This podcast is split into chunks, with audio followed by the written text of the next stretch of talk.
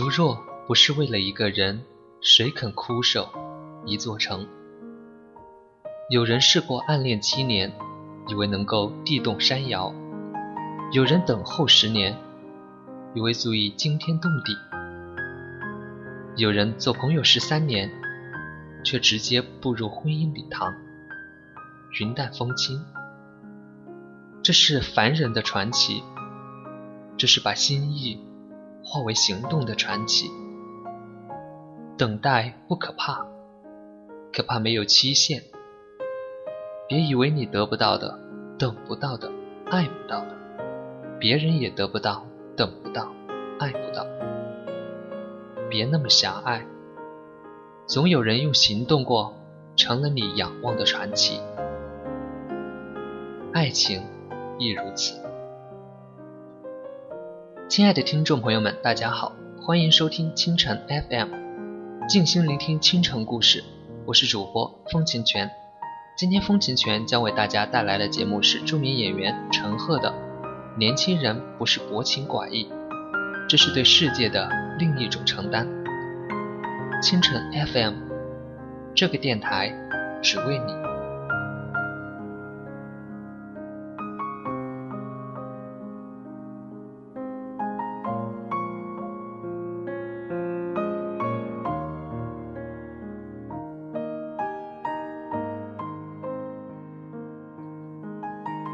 业那天说分手，是当年流行一时的一部小说。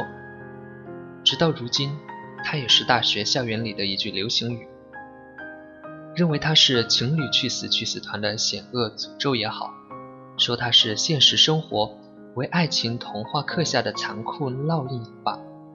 总之，对于学生恋爱党，这句话已经成为了很有人气也很无奈的一个共识。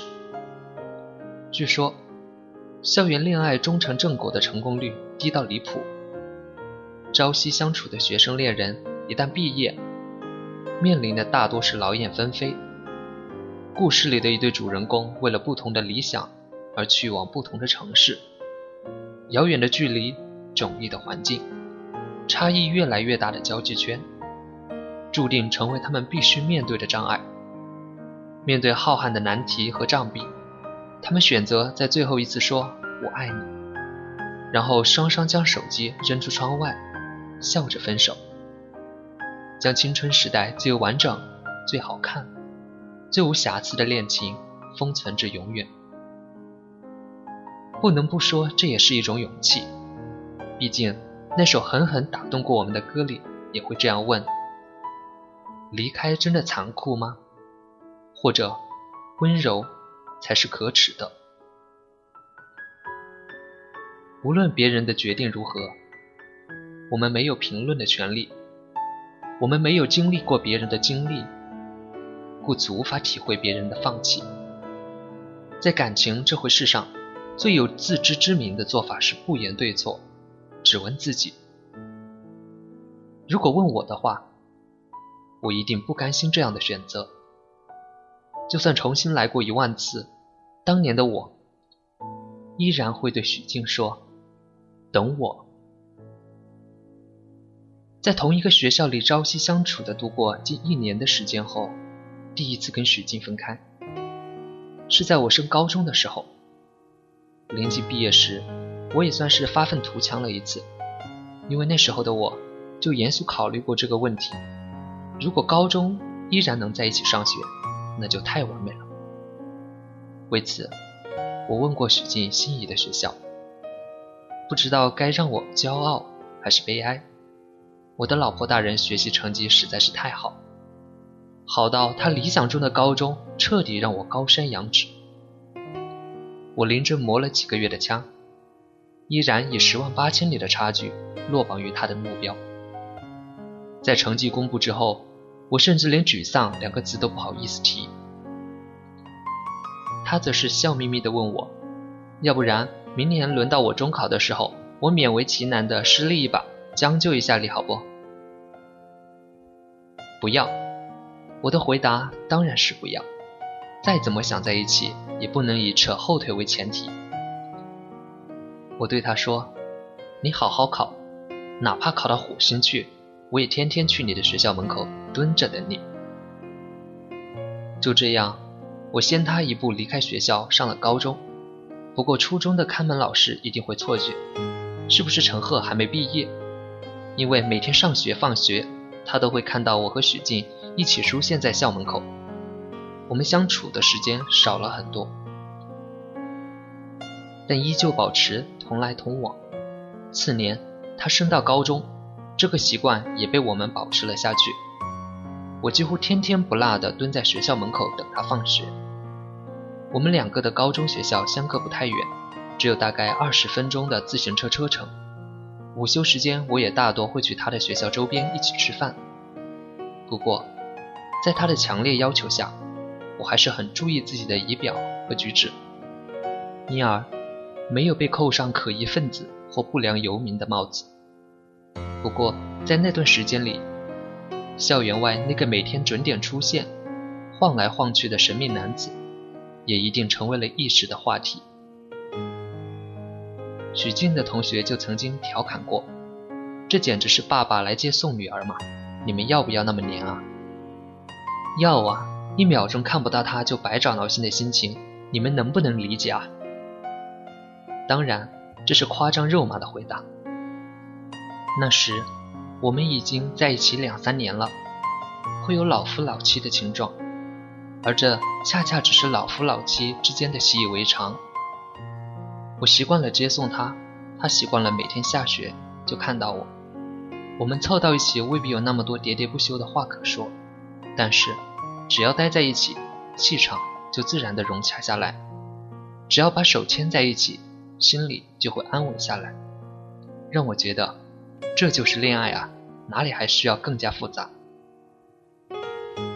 三年高中匆匆过去，在一次的毕业季，我做出了报考上海戏剧学院的决定。我要离开这座城市了。真正审视这个问题的时候，才惊觉，这个决定让我真的有一点点害怕。陌生的人群，陌生的环境，陌生的际遇，这都是小事一桩。但让我最难以消化的是，在未来陌生的生活方式里，没有许静在我身边，我能习惯吗？这算不算爱情里的重大考验？长辈常说，早恋最不靠谱的一点就是，将来你们会有不同的人生，去向不同的方向，各自还会遇到很多更好的人，那时。你们就会知道，如今的海誓山盟，仅仅是因为年少无知。他们说的是真的吗？就算遇到一万个变故之后，我依然可以做到坚守如初。但是，回过头来看一看，当初的那个女孩，她还会等我吗？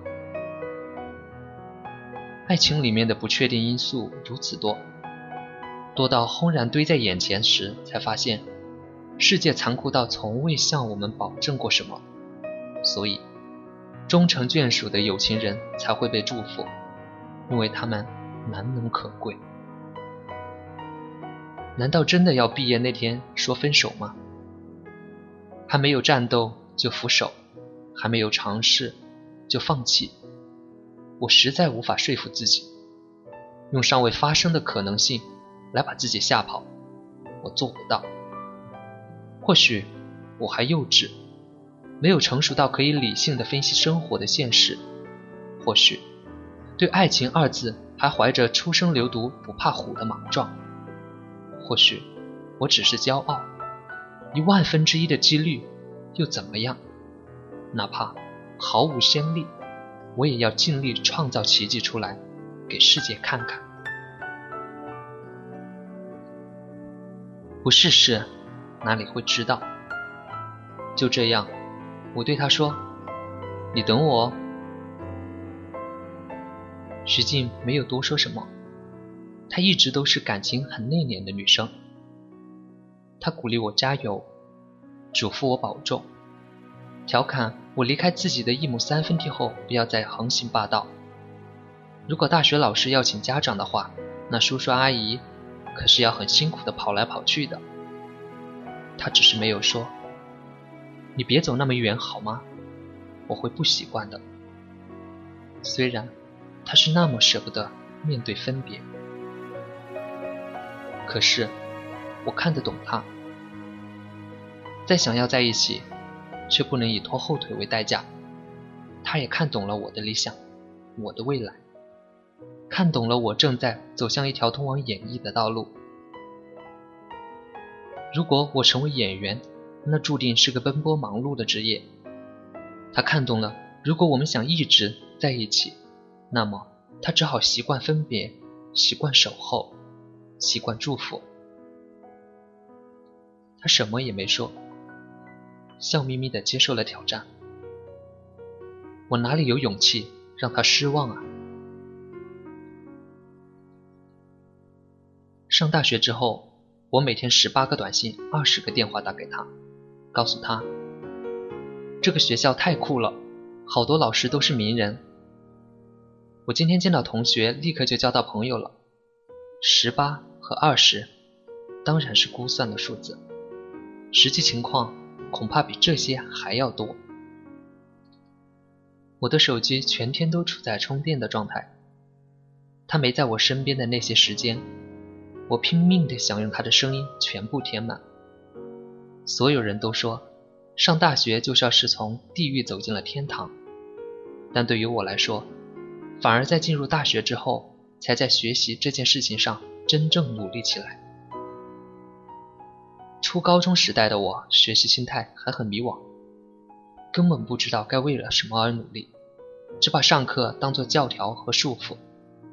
但当怀着明确的理想进入大学后，才开始知道学习和充电的重要。那一年的我非常忙碌，除了应付各种课业之外，还参加了许多兴趣小组。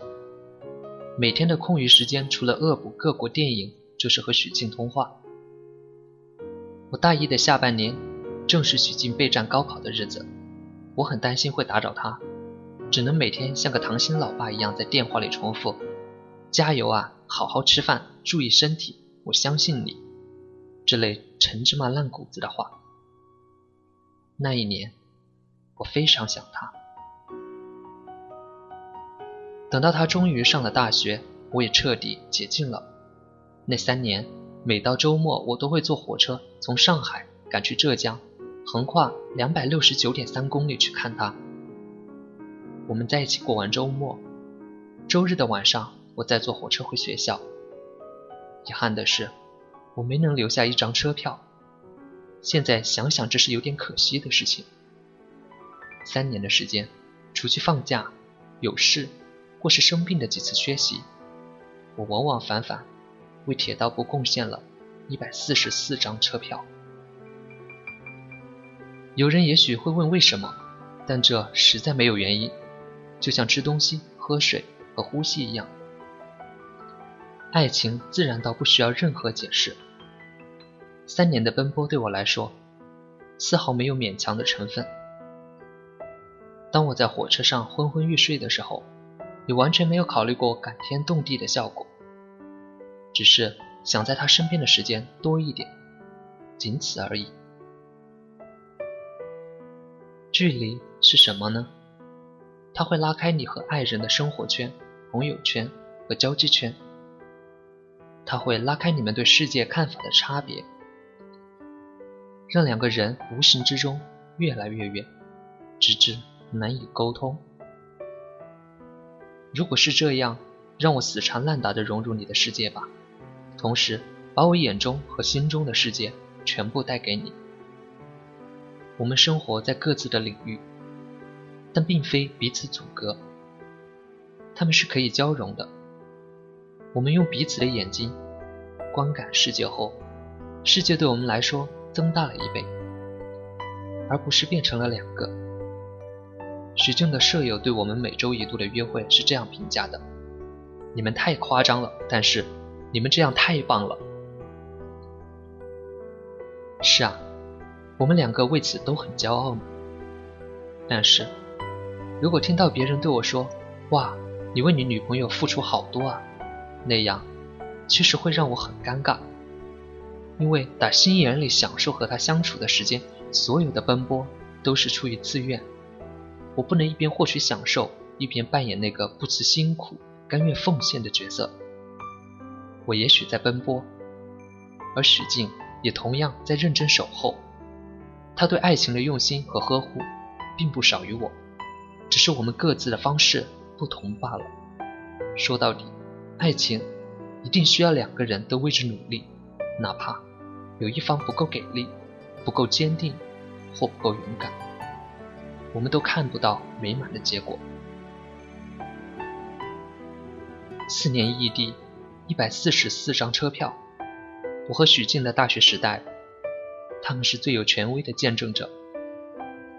为了现实，你把梦想妥协；为了现实，你把爱情妥协；为了现实，你把自己妥协，向全世界投降。这都没有人会怪你，这都可以说无可厚非。但是，你要相信，相信一定有人。在享受着你渴望的爱情，在过着你渴望的生活。为了这份相信，在以后的岁月里，让你义无反顾。